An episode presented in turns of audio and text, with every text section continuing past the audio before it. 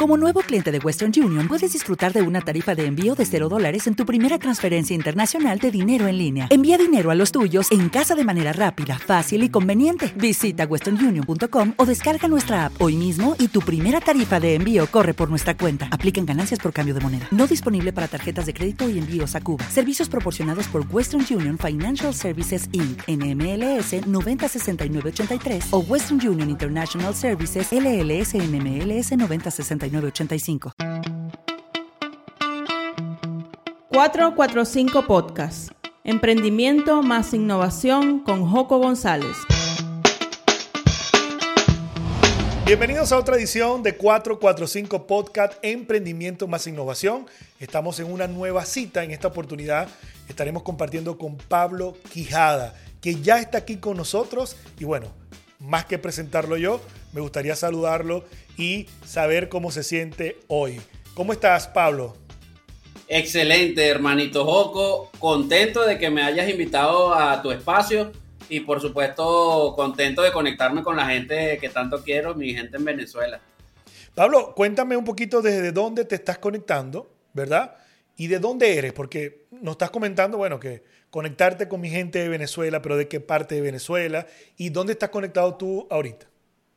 Mira, yo estoy residiendo en el centro de Lima, en Perú.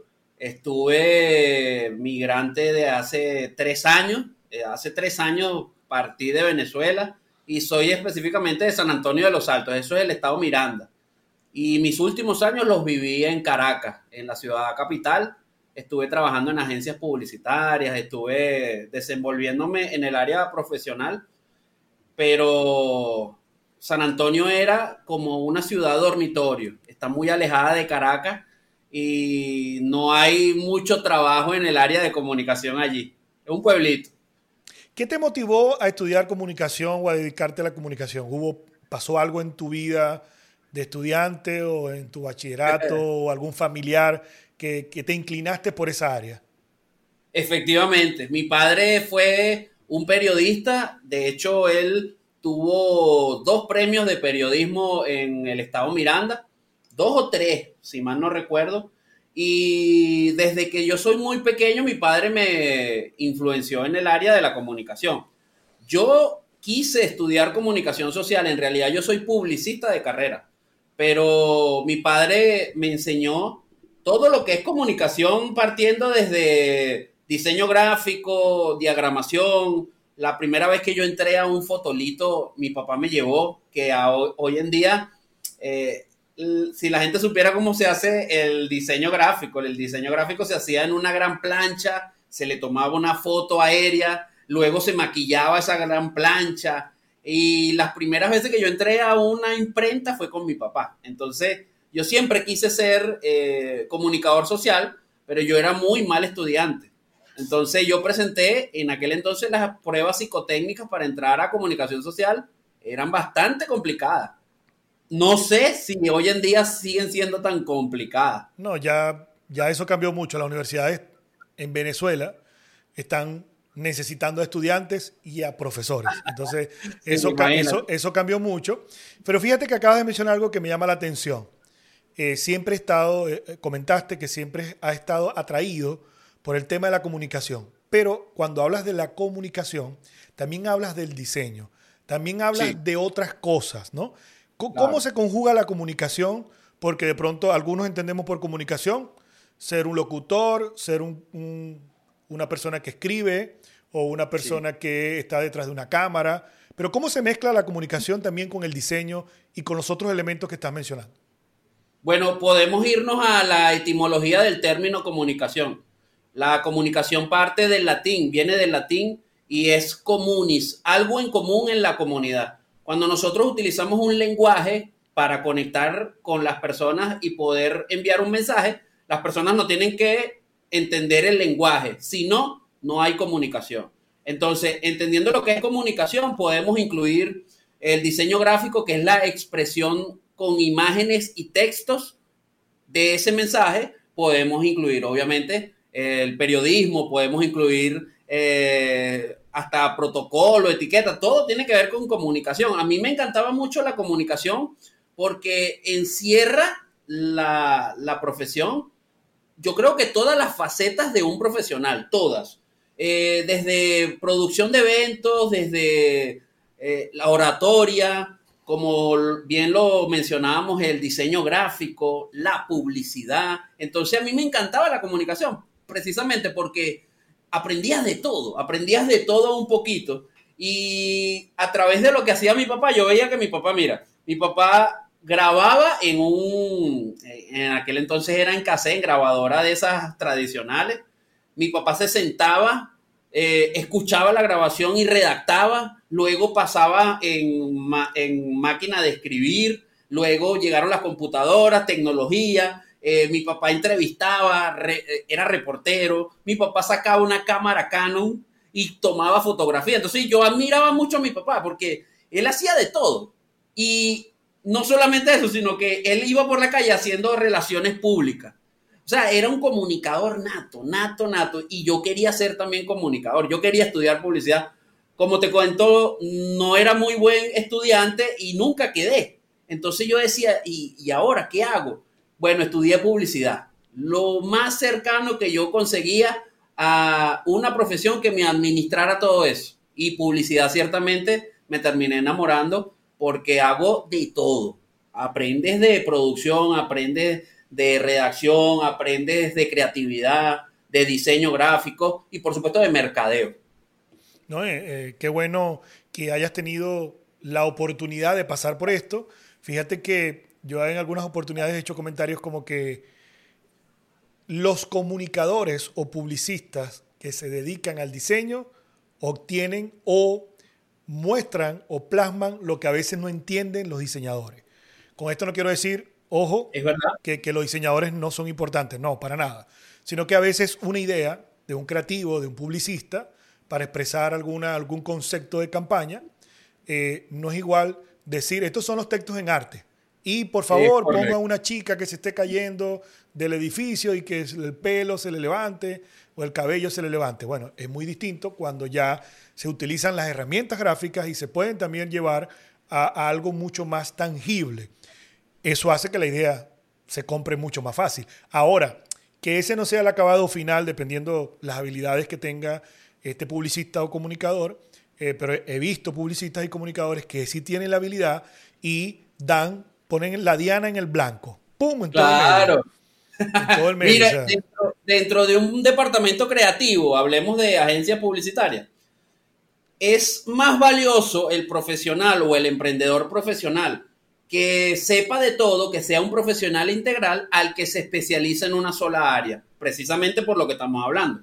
Si un comunicador integral tiene que saber un poquito de todo, por ejemplo, si tú le vas a dar un briefing a un diseñador gráfico, él va a necesitar obligatoriamente saber cuál es el título, cuál es el subtítulo, cuál es el cuerpo de texto, cuál es la imagen que va a utilizar. Y, mira, de broma le tienes que hacer tú eh, un boceto para que él pueda entender cómo estructurar un anuncio publicitario. Sin embargo, el diseñador gráfico que sabe, como tú lo decías, diseño gráfico, eh, el diseñador gráfico que sabe publicidad, que sabe estructurar un anuncio publicitario, que sabe redacción, te puede solamente agarrar los textos constitutivos de una empresa y hacerte un gran brochure publicitario transformando los textos e identificando cuáles son los prioritarios, cuáles son los secundarios y cómo va a utilizar el cuerpo de texto. Pero obviamente, eh, un profesional que está por encima del nivel, que sean de la, de, la misma profesión, eh, dos diseñadores gráficos, pero el que sabe de eh, redacción, el que sabe de oratoria, el que sabe de ortografía, obviamente siempre va a sobresalir, siempre. Pablo, entonces podemos decir que en la actualidad te estás dedicando a eso, a comunicar, a eh, publicitar marcas? O, cómo lo pudieras definir tú en una frase? ¿A qué te dedicas en la actualidad? En la actualidad, mira, yo estoy 100% de lleno construyendo marcas, vamos a decirlo así. Eh, soy consultor de social media y de construcción de marca, branding. Pero bueno, yo me he dedicado toda mi vida al emprendimiento. Eh, le he dedicado gran parte de mi vida a los emprendedores y la docencia no la pude abandonar del todo. Entonces, mi agencia publicitaria se convirtió rápidamente en una agencia de producción de contenido educativo. Porque en paralelo a los servicios que yo ofrezco de construcción de marca, diseño gráfico y redes sociales, yo siempre estuve manteniéndome haciendo eventos educativos. Y bueno, por allí me di a conocer, eh, por eso me dicen el profe Panda, eh, aparte de que yo construí la marca, eh, la mascota de mi agencia es un panda, las personas me empezaron a llamar el panda de las conferencias, el panda de las charlas, el panda de la universidad. Y yo nunca me separé de la docencia. Yo actualmente me estoy dedicando a eso, a la consultoría en el área del social media, construcción de marca para emprendimientos y de empresas y pequeños negocios. Y bueno, la docencia, que es mi gran pasión. Qué bien, qué bien. Bueno, y, y súper interesante porque cuando hablamos de ser un experto, bueno, olvidemos esa palabra porque a veces ser experto de algo es, como que muy grande, ¿no? Pero, pero al tener un conocimiento en un área y poder ser referente, la parte educativa considero que no puede fallar. Siempre es importante para convertirse en un, referente, educar, compartir lo que sabemos y eso da un valor inmenso en lo que estamos eh, realizando. Ahora, cuando tú dices, bueno, he tenido mucha relación con los emprendedores, siempre he estado emprendiendo, ¿cuál fue tu primer emprendimiento? ¿Cuándo tú recibiste dinero por algo? ¿Fue relacionado con este medio en el, cual, en el cual estás ahorita o, fue relacionado con otra cosa? Yo, yo estoy trabajando desde que tengo uso de razón. Eh, te podría hablar desde que eh, mi papá me educó con mucha humildad, con unos principios muy humildes. Es decir, mi papá me daba solamente lo que yo necesitaba. Si necesitaba calzado, él me daba los zapatos paseo, me acuerdo y yo quería los Converse porque yo siempre fui algo exquisito. Entonces él me decía, no, pero esa marca yo no la puedo comprar. Yo, aquí están tus zapatos paseo y tú vas para el colegio con los zapatos paseo. Entonces yo qué hacía? Yo desde que tengo uso de razón trabajaba y yo me recuerdo que yo trabajé en venta de empanadas, eh, periódico y yo qué hacía con el dinero? Mi papá ya me daba todo lo que yo necesitaba. Entonces yo con el dinero me compraba todos mis gustos que estaban por encima de lo que mi papá me podía dar. Siempre me llamaron cifrino, siempre me llamaron exquisito, porque en la familia yo era el que usaba la mejor ropita, eh, coleccionaba barajitas, me compraba eh, cuestiones de audiovisuales, radio, Wallman. Entonces, mis primeros emprendimientos fueron, mira, venta, lavado de carro, eh, estuve haciendo muchas cosas y trabajé todo el tiempo en comidas rápidas. Yo siempre quise eh, estar muy cerca del trabajo. Yo soy muy trabajador. Eso fue lo que me inculcó mi papá. De hecho, eh, él estuvo toda la vida alrededor de todas las cosas que hizo pegado a su trabajo y yo aprendí mucho. Entonces, bueno, mi primer emprendimiento oficial fue Publitech, mi agencia publicitaria. Un día trabajando eh, en la dirección de arte de una agencia, dije, bueno, ya yo tengo una amplia cartera de contactos, tengo un background bastante amplio, puedo, creo yo, ya emprender y bueno, me fui a mi registro, registré, registré la agencia publicitaria, eh, empecé a montar eventos de capacitación que no se me llenaban, pero yo hacía algo muy astuto, yo agarraba y como yo tenía entrada de dinero de otro lado, yo agarraba y todo mi sueldo se lo metía a Publitech. Yo agarraba y, alquilaba un auditorio, alquilaba equipos audiovisuales, las mejores salas, material POP y hacía certificaciones y yo regalaba los cursos. Entonces, claro, se me llenaban los auditorios, 40, 60 personas y la gente pensaba que yo era el gurú, pero yo no era conocido. Entonces, así fue que me di a conocer porque estas 40 personas me empezaron a recomendar y luego entonces empecé a comercializar los talleres y obviamente de allí se empezaron a potenciar mis talentos que son actualmente en mi servicio. Ahora, eso no fue en Venezuela, ¿no? Eso fue en Venezuela, sí. Ok. y bueno, empecé a, empecé a construir marcas, a hacer diseño gráfico, me, me empezaron a llamar para hacer tarjetas, me empezaron a hacer volantes y empecé a asesorar y entonces, bueno, ya mi amplia experiencia me permitió renunciar al trabajo y dedicarme 100% a, al área de la comunicación por mi cuenta. Entonces Publitec nace en Venezuela. Publitec nace en Venezuela. Bueno, ¿en qué momento decides eh, tomar vuelo, ir a otro país? ¿Hubo inconveniente con el emprendimiento? ¿Hubo inconveniente personal? O sea, ¿qué te llevó a tomar esa decisión? es cómico porque yo en realidad amaba tanto el emprendimiento y amaba tanto a Venezuela que yo pensé que yo jamás en mi vida iba a salir de Venezuela a pesar de la crisis. ¿Y qué me llevó a mí a salir de Venezuela? Mi actual novia, mi esposa.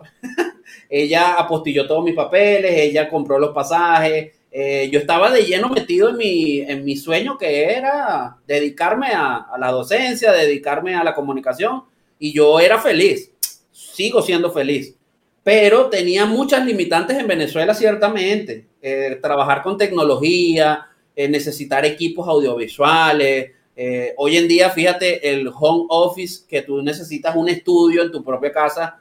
¿Cómo diablos te comprabas un teléfono? ¿Cómo te compras una cámara? de verdad que tenía muchas limitantes y ya en esa etapa en la que Venezuela no tenía ni internet, yo sé que todavía existe ese, ese mismo problema yo llegué a la conclusión de que obligado me tenía que ir. Pues yo nunca quise eh, partir, pero bueno, eh, ese fue eh, la razón. Una persona que me ha acompañado durante toda la vida y que me ha guiado y ella fue la que hizo todos los trámites y bueno, hoy en día digo que fue la mejor decisión que yo tomé porque luego de yo llegar acá con mucho esfuerzo, sacrificio, logré establecer a Publitec acá. Eso, es lo que te iba a preguntar, ¿no? Porque sí, dejar nuestro terruño es un gran desafío, salir de la zona de confort. Para algunos los que dejan un trabajo normal y, y se van al tema, o, vamos a decir, un trabajo seguro, no, no es que sea no, no, no el que los emprendedores el trabajo es anormal, este, dejan un trabajo seguro por emprender, eh, siempre o sea, hay un temor de salir de la seguridad o de esa zona de confort para entrar en esto. Y luego eh, muy tema país, Venezuela, aparte de tomar esa decisión, tomar otra gran decisión, salir de la zona de confort, de nuestro círculo familiar, e ir a otro país. ¿Qué, si, si tú tuvieras que enumerar algunos puntos de, de por qué tú dices, creo que fue la mejor decisión, ¿por qué? o sea, ¿puedes enumerarnos algunas de esas, eh, de ese por qué? O sea, ¿cómo puedo yo entender, si todavía sigo en Venezuela, que de pronto mi, mensaje no es que escuchen a Pablo y se vayan mañana, claro, Sino, sino, o sea, ¿qué me puede sumar a mí como emprendedor que todavía estoy en Venezuela, que tú digas por esto, por esto y por esto? Mira, yo considero, Joco, que, y, aquí tengo que ser muy cuidadoso con lo que digo, porque quizás las personas pudieran interpretar que yo los estoy invitando precisamente a, abandonar Venezuela. Yo admiro mucho a las personas que están en Venezuela. Te lo decía cuando estábamos eh, tras cámara. Yo te admiro mucho a ti. Porque a pesar de las limitantes, el trabajo que tú realizas y el trabajo que le realizas a tus clientes y a todas las personas que participan en tus eh, eventos de capacitación, se llevan un material de alto nivel, se llevan un material profesional a pesar de todos los problemas que tiene Venezuela como te decía, yo tengo que dejar claro que yo nunca quise irme de Venezuela. De hecho, en la última compañía donde yo trabajé hicimos una campaña publicitaria que se llamaba Yo no me voy de Venezuela.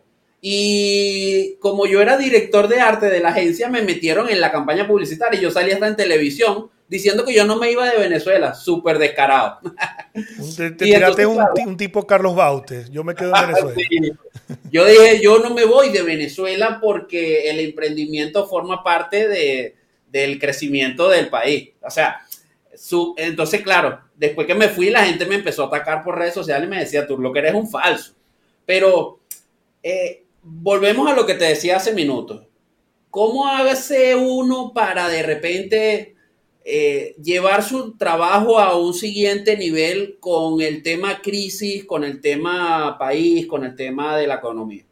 Es súper complicado, pero te digo algo, yo los tres días anteriores a mi vuelo fui a tres programas de televisión en Caracas.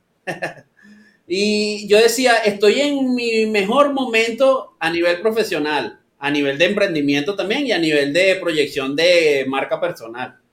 Pero bueno, la vida me llevó a, la migración, no, no, no pude esquivármelo. Muchas circunstancias sucedieron también en mi vida. Tenía mucho tiempo dedicándome al área de las agencias y ya estaba sobresaturado también. Eh, el trabajo dentro de una agencia es un poco golpeado, es un poco eh, atropellado. Cuando estás en la zona de dirección, más todavía.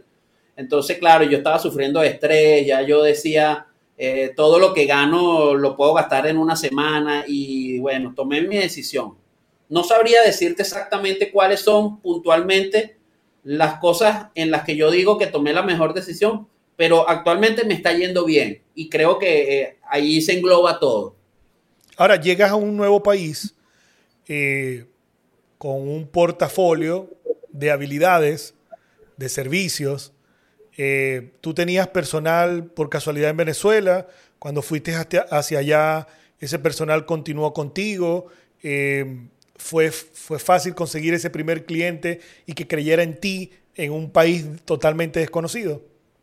Mira, no, no, para nada. Y eh, se fundó, se, registró como una firma personal, ni siquiera se registró como una compañía. Es decir, eh, Publitec siempre fue reflejo de lo que era yo. Y cuando yo partí de Venezuela, lastimosamente las personas que trabajaban conmigo eh, no pudieron avanzar con Publitec, a pesar de que tenía muchos colegas que hacían talleres conmigo, que yo les decía que montaran los mismos talleres y las mismas estructuras, que yo les prestaba los nombres.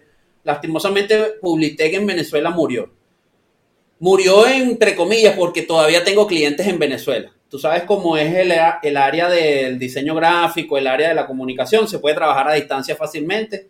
Todavía conservo clientes como, por ejemplo, FIT o productos FIT de limpieza Vamos a hacerle publicidad en tu podcast. Tranquilo, vamos, venga. Y hace días me dio mucho orgullo porque me llamaron de la administración de FIT para decirme, Pablo, tenemos que renovar la valla que hace como tres años tú diseñaste. Y yo dije, increíble que ya no estoy en Venezuela y sigo aportando en Venezuela. Yo me recuerdo que yo me paraba debajo de las vallas y me tomaba una foto y contaba la historia de cómo diseñé la valla y cómo montamos esa, e, esa gigantografía. Y todo el mundo que pasaba me mandaba un mensaje y me decía, esa es la valla que hizo Pablo. Entonces, eh, recientemente van a renovar la valla que hace muchos años hice y me da mucho orgullo que sea yo, a pesar de la distancia, que voy a tener mi aporte allí en la ciudad capital. Sí, fíjate que eso sí, en verdad, llena de, de mucho orgullo ver el resultado del trabajo que hacemos y que por lo general no es publicado. Sí, hay un crédito, pero usted, usted se para en la valla y abajo no dice chiquitico, no sé, diseñado por Pablo y escrito por Joco.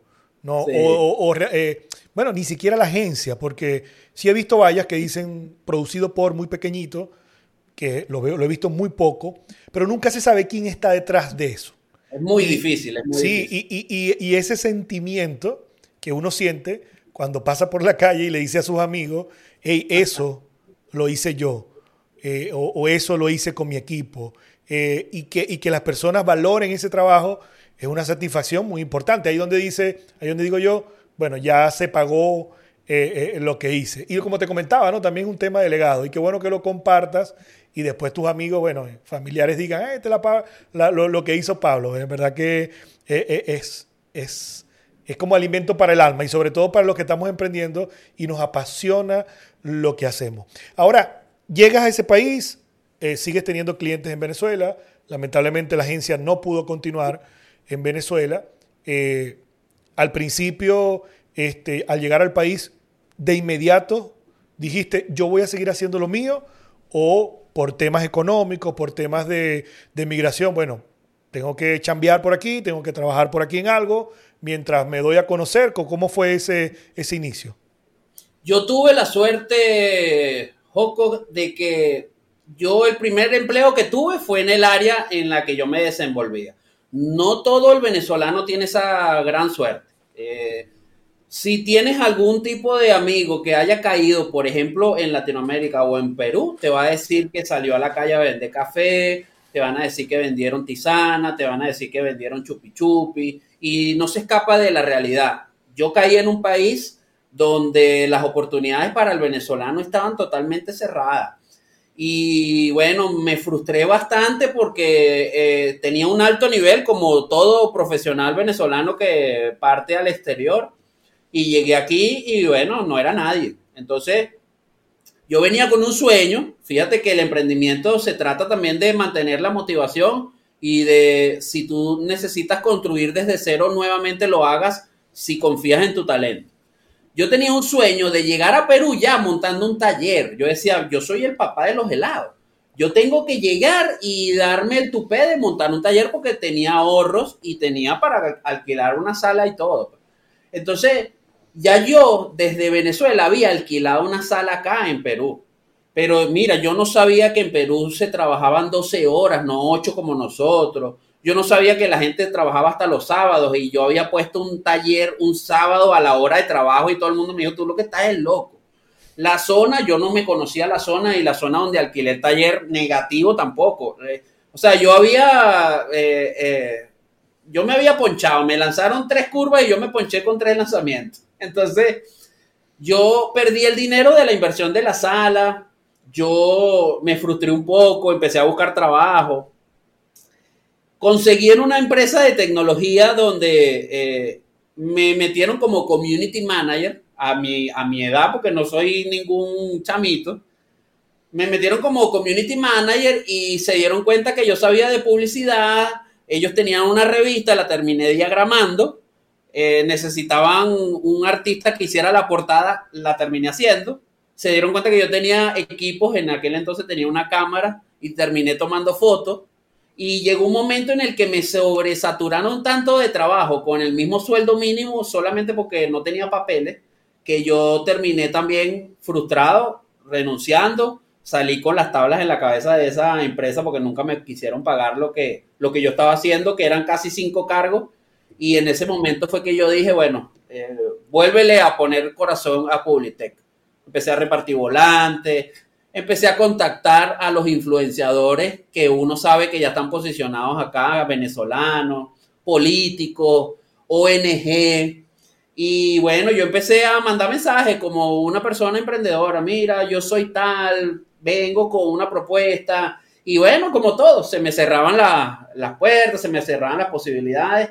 Y la clave, eh, la fórmula que apliqué aquí en Perú fue la misma que apliqué en Venezuela. Reuní mi plata, ya sabía dónde iba a alquilar la sala, alquilé la sala, alquilé equipos, eh, contraté personal, los vestí con la camisa de Publitech, eh, hice una introducción musical, todo de alto nivel y regalé el curso. y bueno, eh, la gente quedó encantada. Cuando uno de verdad tiene talento, la gente se enamoró de mis talleres, me empezaron a llamar, que que yo era la persona que necesitaba Perú en el área del emprendimiento porque no había una persona que hiciera lo que yo hacía. Y así se fue dando a conocer Publitech. Pero eso fue en un lapso de tres años. Entiendo, entiendo. Ahora, a veces hay personas que dicen, bueno, gratis nada. Yo tengo un talento, yo soy un profesional, estoy capacitado, tengo una experiencia y gratis nada. ¿Tú tienes esa misma opinión? No, para nada. Eh, y, no, nos vamos a revisar el relato que te digo y tú cuando eres emprendedor tienes que regalar todo. Eh, imagínate tú que tú hagas manualidades. Tú le regalas tus manualidades a tu mamá, a tu tía, a tu amiga, a tu vecina y cuando esa persona reciba la manualidad emprendedora, manufacturada artesanalmente, eh, con mucho sueño, con mucha dedicación, esa persona te la recomienda con otra y esa otra se la va a recomendar con otra y van a empezar a llegar los clientes. Bueno, ahora, ahora uno dice, bueno, me menciona, yo te la regalo, pero me menciona, por lo menos. Claro. Y entonces, claro, cuando tú logras entender que si nadie te conoce, si nadie confía en ti, y lo mismo pasa con las marcas, cuando tú emprendes en las redes sociales y te das cuenta que no creces, es porque la gente no te conoce y la gente no confía en ti. ¿Y cómo hago para vender? Bueno, fácil, o le metes un platero a la cuenta, pero detrás de eso tiene que haber también una humanidad. Tiene que haber una persona que tenga cierto background y que la gente confíe en él para comprarte productos y servicios. Lo mismo pasa con los emprendimientos. Por eso que yo, yo, yo, yo, también digo que, que es aceptable, eh, pero estratégicamente, ¿sí? O sea, gratis, ¿qué y cómo? Claro. Eh, yo, yo recuerdo que, que, no sé, por, una idea, ¿no? El equipo de básquetbol más importante de aquí de la ciudad necesitaba la página web. Me piden un presupuesto, este, como no me conocían, no iban a creer en el presupuesto, lo más seguro es que buscaran a otra persona, y yo fui estratégico y bueno, de pronto yo pensé, bueno, ¿y si te hago la página web gratis, pero pones un, banner en, la cancha de básquet, eh, de Gaiteros del Zulia, por cierto, y que yo esté allí y aparezcan los créditos? Y entonces eso eh, fue estratégico, eh, dejé de percibir un dinero que para mí de pronto en el momento era importante, pero como les digo, no es, no es porque sea gratis, es como proyecto yo ese gratis. Te voy a citar una frase de Steve Jobs. Steve Jobs decía, enfócate en crear una gran marca, una gran compañía y no en, en, generar dinero. Y el dinero, luego de que tú construyas la gran marca, llegará. Y eso lo dijo el emprendedor número uno del mundo, creador de la tecnología más avanzada. Eh, si tú te concentras cuando estás emprendiendo en que ese emprendimiento te dé dinero, estás frito. No puedes empezar un negocio sin meterle dinero. Y entonces, claro, ese gratis del que estamos hablando es esa inversión que tú le estás metiendo a tu negocio para que tu negocio se dé a conocer. Es como hacer publicidad, es como pagar a un medio de comunicación para que muestren a tu marca. Es igual. Pablo, y, y estar en otro país esto de la homofobia, de cómo tratan a personas de otros países, fue una limitante o todavía es una limitante al momento de establecer una oportunidad de negocio, porque me ha pasado en otros países que, he estado de visita y estoy con familiares o hasta con colegas y vamos a atender un cliente en Colombia y, yo veo que mi amigo súper venezolano, Maracucho, empieza a hablar colombiano y le pregunto, ah, ok, está bien, ya tú tienes mucho tiempo aquí, ya, ya el, el, diálogo o el son del vocabulario se te va hacia allá. Y él me dice, no, es que tengo que hacerlo para que no se den cuenta que somos venezolanos. Y yo digo, wow, tenemos que llegar a ese punto. ¿Cómo te ha ido a ti con eso? Bueno, te voy a contar varias, varios relatos. En realidad la xenofobia está presente. Está presente más fuerte que nunca.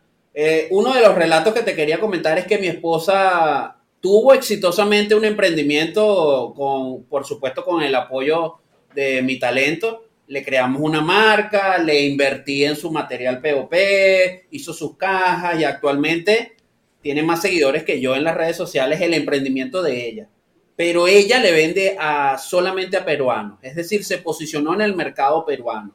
Pero ella no puede contestar el teléfono porque sí, está presente la xenofobia. Hay muchas estrategias que tú puedes aplicar para bañártela, para esquivarla. Pero yo siento, Joco, que un poco de talento con suerte, porque de verdad que yo creo que también la suerte ha formado parte de, mi vida completa, aparte del talento que uno tiene, ¿no? Y una de las cosas que podría recomendarle a una persona que está aquí o una persona que va a pensar en emigrar es que traten de desligarse un poquito de, de eso que nosotros creemos que es el, eh, obligatorio, que es en los principios que tiene uno, porque, por ejemplo, aquí en Perú, los clientes tienen una mala costumbre de pagar tarde, de pagar segmentado, son muy irresponsables con los pagos. Pero terminan pagando. O sea, en el trayecto de su irresponsabilidad hay ciertos clientes que terminan pagando y en ese trayecto tú tienes que aprender que eso forma parte, parte de la cultura de ellos. Lastimosamente, esa es su cultura. Ya entiendo por qué no he tenido clientes peruanos en este tiempo, porque he podido cotizar, ya he entendido. claro. No, pero fíjate, es súper válido, ¿no? Eh, en Europa pasa también que tú puedes hacer un proyecto y a veces puede ser a tres meses de crédito. Y, la economía a la cual nosotros venimos acostumbrados, o la cultura financiera a la que venimos acostumbrados, puede ser vital, ¿no? Y, este dato que tú estás dando es súper interesante, sobre todo para las personas que, que están en, otro lugar. ¿Qué, ¿Qué otro tips pudieras tener a, ese momento? E, eso de, cambiar tu tono de voz eh, eh, es importante. Eh, hay temas también culturales con, no sé, con, con, algunos acontecimientos. El venezolano es muy dicharachero, es muy pasado a veces, no sé, este, es muy confianzudo. bueno, en Maracaibo ni se diga, este, pero, pero en, el, en el centro del país también pero el venezolano en general es así. Eh, eh, eso, eso puede ser un problema. Sí, por supuesto. Eh, y no solamente en Perú, yo creo que en el resto del mundo estamos viendo ese, ese término que se masificó en los últimos años de veneco.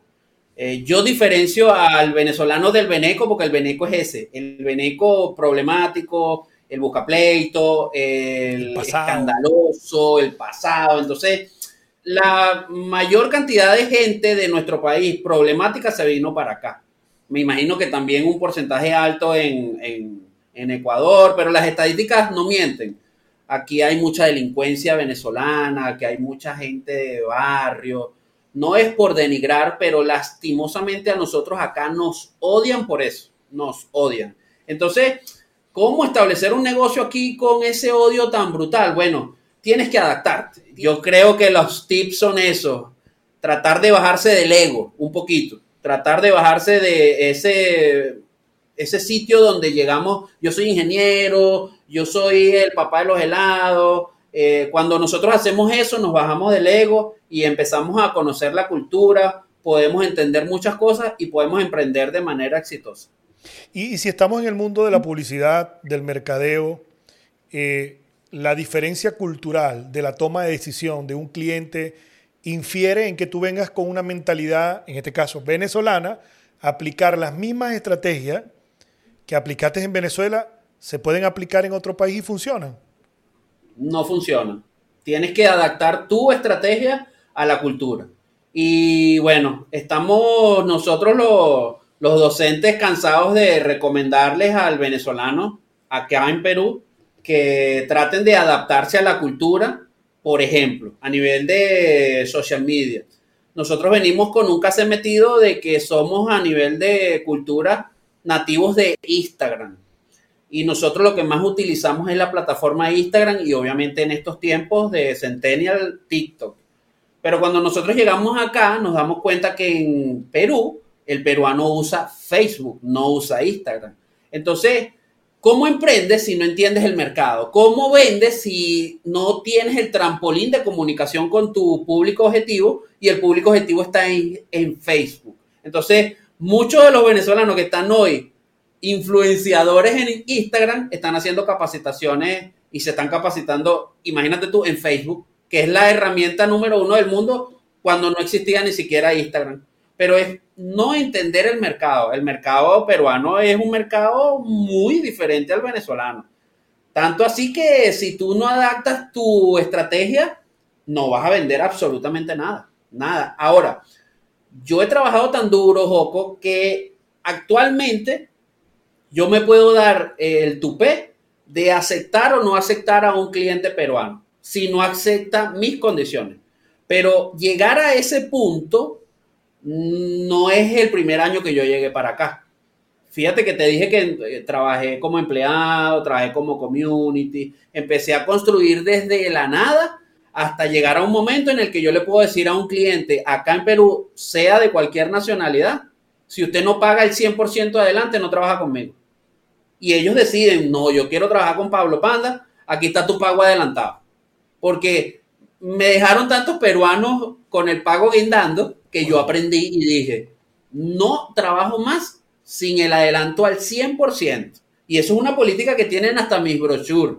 Tú te metes en mi página web y dice, condiciones de pago, se paga 100% adelantado, no antes. Entonces la gente dice, oye, pero qué exquisito. Eso es lo que me ha caracterizado a mí, porque yo entrego los, los proyectos en dos días. En cambio, tú haces con otro venezolano el proyecto tres meses. Y, eso, y esa es la diferencia entre el venezolano bien portado, trabajador, al, entre comillas, veneco. Importante que, excelente estos datos que, que estás compartiendo en esta edición. Ahora, pasando a otro orden de ideas, eh, sí, tú tienes una agencia que se llama eh, Publitec, ¿no? Eh, Publitec. Y em, también te vemos como una marca personal. ¿Cómo has, qué tan importante es tu marca personal para apalancar tu negocio en la agencia? Mira, importantísimo. Yo siempre digo que es casi obligatorio, ya no es opcional que tú como dueño de una compañía tengas que construir tu marca personal. En mi caso, yo construí mi marca personal de forma inconsciente. Como yo te lo decía al inicio de la entrevista, eh, a mí me empezaron a decir panda, porque panda era la mascota de mi agencia. Y obviamente la gente se olvidó de mi nombre y me decían panda el de las charlas, panda el de la universidad, panda, panda, panda, y la gente se olvidó de mi nombre. Y yo lo que hice fue estratégicamente cambiar mi usuario de Instagram, proyectarme con los colores de un panda que son blanco y negro, siempre tenerlo presente en mis escenarios. Y yo lo que hice fue construirlo, pero eso se me presentó como una oportunidad. Yo no lo hice de forma consciente. Ahora, respondiendo a tu pregunta, Joco, es importantísimo que ustedes empiecen a construir su marca personal para apalancar su negocio, porque eso les permite humanizar el negocio. Tiene que haber una persona detrás de ese negocio un especialista, una persona que tenga un background y una persona que constantemente le esté hablando a la comunidad. De hecho, cuando tú te vas a hacer un servicio en una agencia publicitaria, tú buscas a ver quién es el director. Y no solamente buscas, lo buscas en LinkedIn, lo buscas en YouTube, lo buscas en Facebook, le revisas su vida y luego tomas la decisión de compra. Porque ahora tenemos las herramientas. El consumidor de ahora es un consumidor mucho más informado que el de antes. Antes era solamente un consumidor pasivo ahora hasta produce contenido. Ahora, que tú seas una marca personal que apalanca a tu emprendimiento como en este caso una agencia, eh, esto puede hacer que rentablemente aumenten tus ingresos, ¿no? Yo, yo lo confirmo, es así. Eh, yo creo que puede ser, yo, he hablado hasta de un 25%, eh, porque definitivamente, por más que seamos una marca personal, eh, que estemos en redes o lo que sea, cuando se ejecuta un negocio a través de eso que estamos haciendo, no necesariamente lo estamos haciendo nosotros mismos. Podemos tener un equipo de trabajo, podemos tener unas personas detrás de nosotros que nos acompañan a poder, a poder hacer, hacer realidad todo lo que, que se presenta y, y los resultados son muy buenos. Yo, por eso que yo digo, y lo, de pronto lo habrán escuchado en el, en el 445 podcast, que a veces pregunto, hay personas que dicen calladita me veo mejor, ¿no? Eso, eso lo dicen mucho aquí en Venezuela.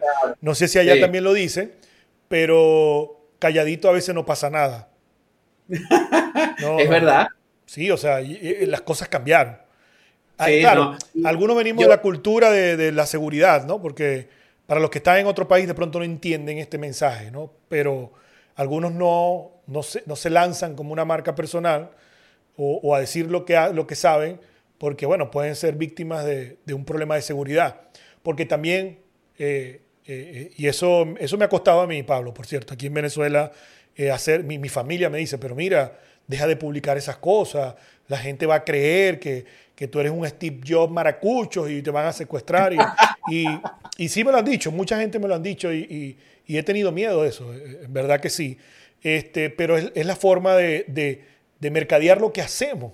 Si no aplicamos nuestros principios, nuestros conocimientos, nuestras propias marcas y, omitir ese cacerrero cuchillo de palo, eh, no, vas a obtener, no vas a obtener los mismos resultados. Entonces, y hablando, y hablando de estrategia, Joco, la gente tiene que entender que a nivel de comunicación nosotros proyectamos una imagen que no necesariamente es como nosotros somos.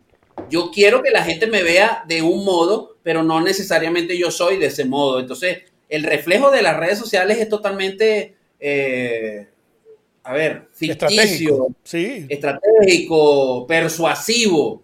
Mm, esa es la palabra. Yo estoy persuadiendo a las personas a, una acción que, pero no necesariamente dentro de mi área eh, familiar, dentro de mi vida personal, yo soy así.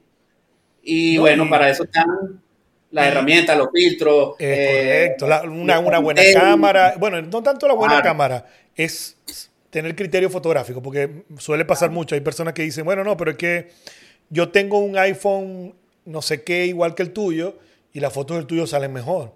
yo, bueno, yo, no, me yo no me catalogo como un fotógrafo, pero tengo una visión de eso y, puedo tener un ojo crítico. Mira, no es igual que lo hagas así a que lo hagas así.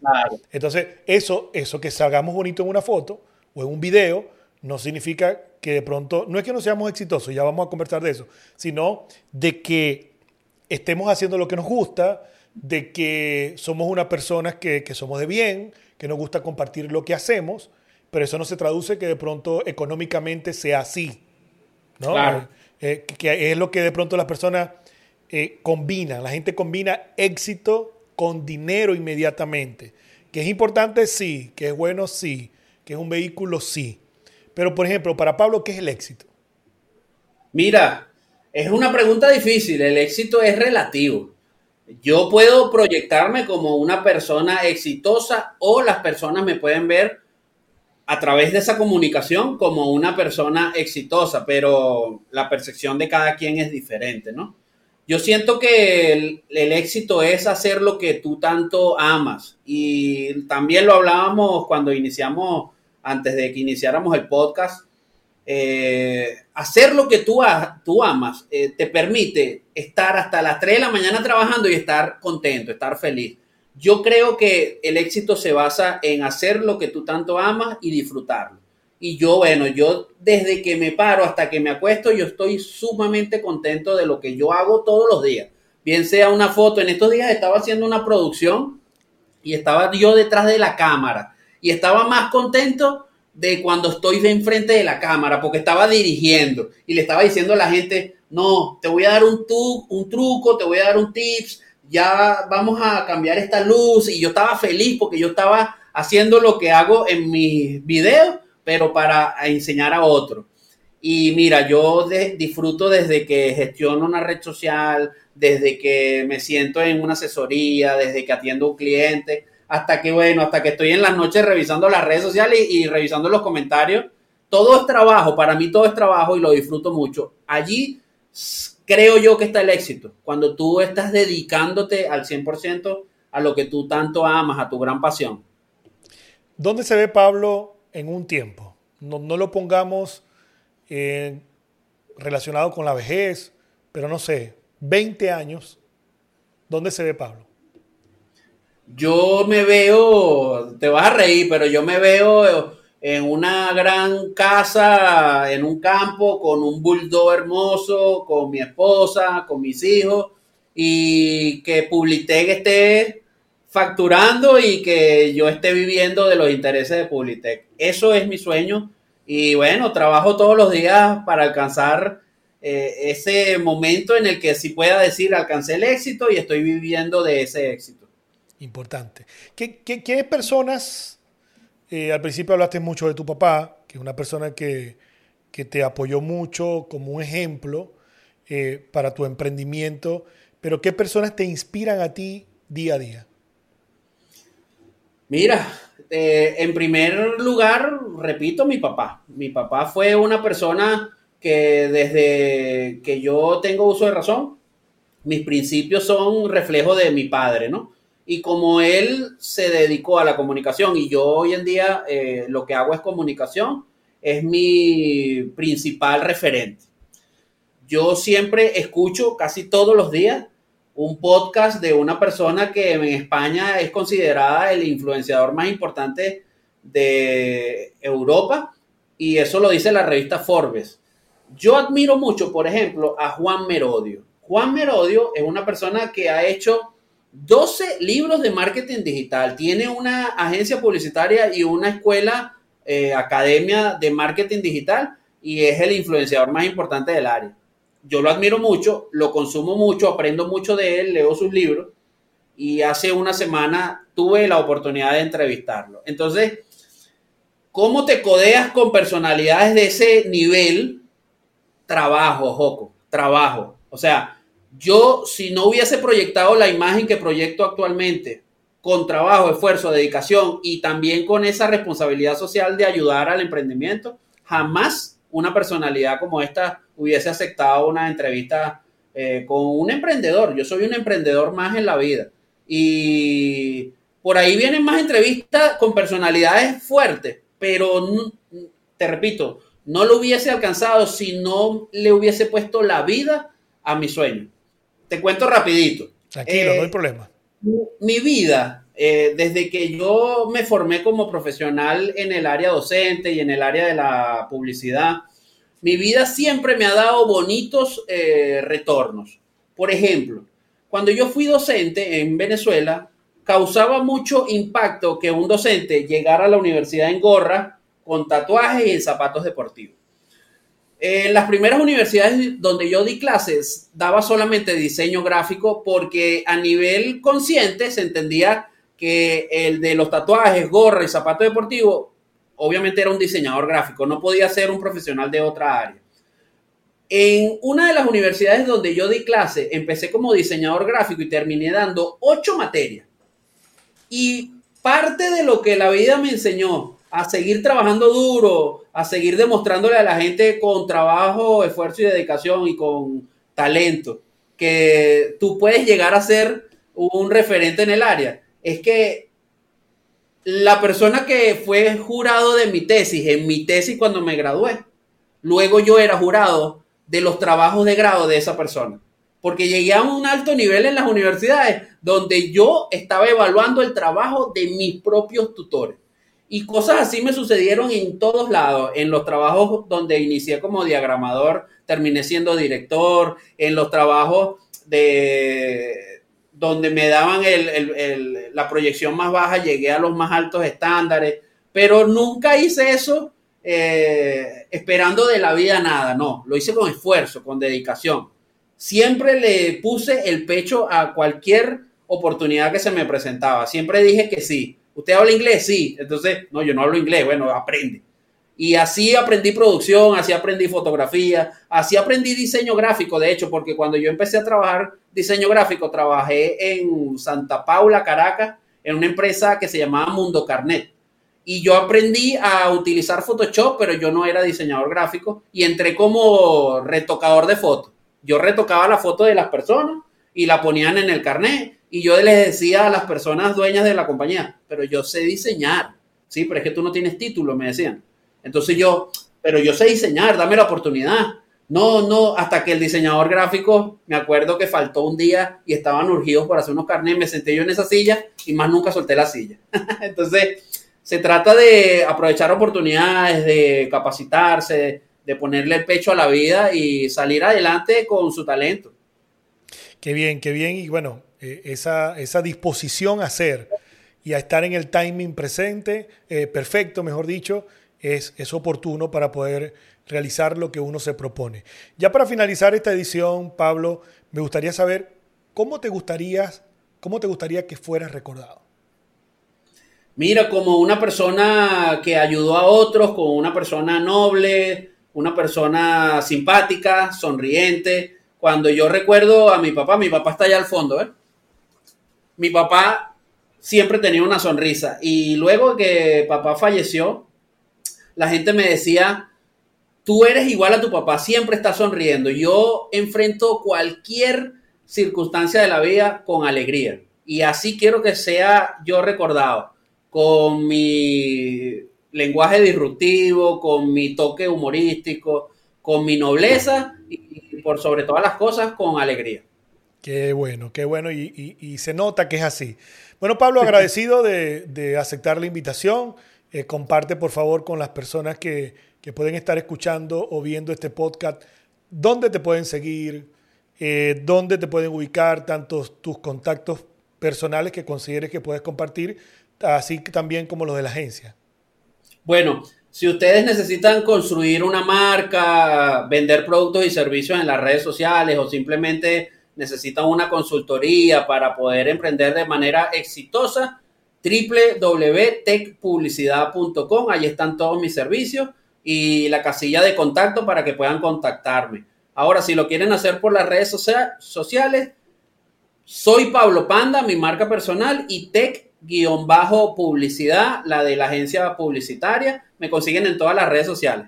YouTube, Facebook, Instagram, Pinterest, LinkedIn, en cualquiera que me, que me busquen, estoy ahí con esos dos usuarios. Qué bueno, qué bueno. En verdad agradecido de que aceptara esta invitación. Y bueno, ya tus palabras para despedirte, para cerrar esta edición de 445 Podcast.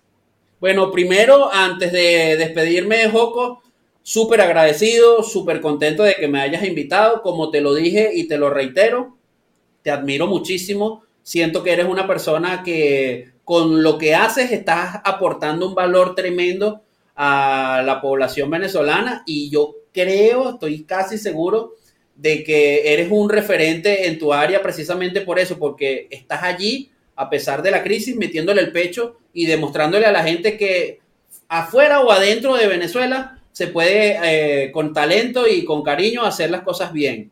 Te respeto y te admiro mucho por eso. Y bueno, un mensaje que es el eslogan de mi marca, traten de generar ideas creativas y produzcan soluciones originales ese es el eslogan de Publitech. Y bueno, el emprendedor siempre es un promotor del progreso y un agente del cambio social. Vamos a hacer las cosas bien sin importar las circunstancias, sin importar el qué dirán, sin, sin pararle bola a la gente. Cuando tú haces el bien, la vida te retribuye solamente cosas buenas. Entonces, eh, construyamos país haciendo las cosas bien. Gracias Pablo eh, por, tu participación. Hoy estuvo con nosotros Pablo Quijada o Pablo Panda Quijada en esta edición de 445 Podcast. Y a ustedes también gracias por estar allí compartiendo. Recuerden que si tienen alguna duda o algún comentario, todas estas plataformas tienen una opción para dejar sus comentarios o compartirlo. Mi nombre es Joco González y espero verlos o escucharlos en otra edición de 445 Podcast.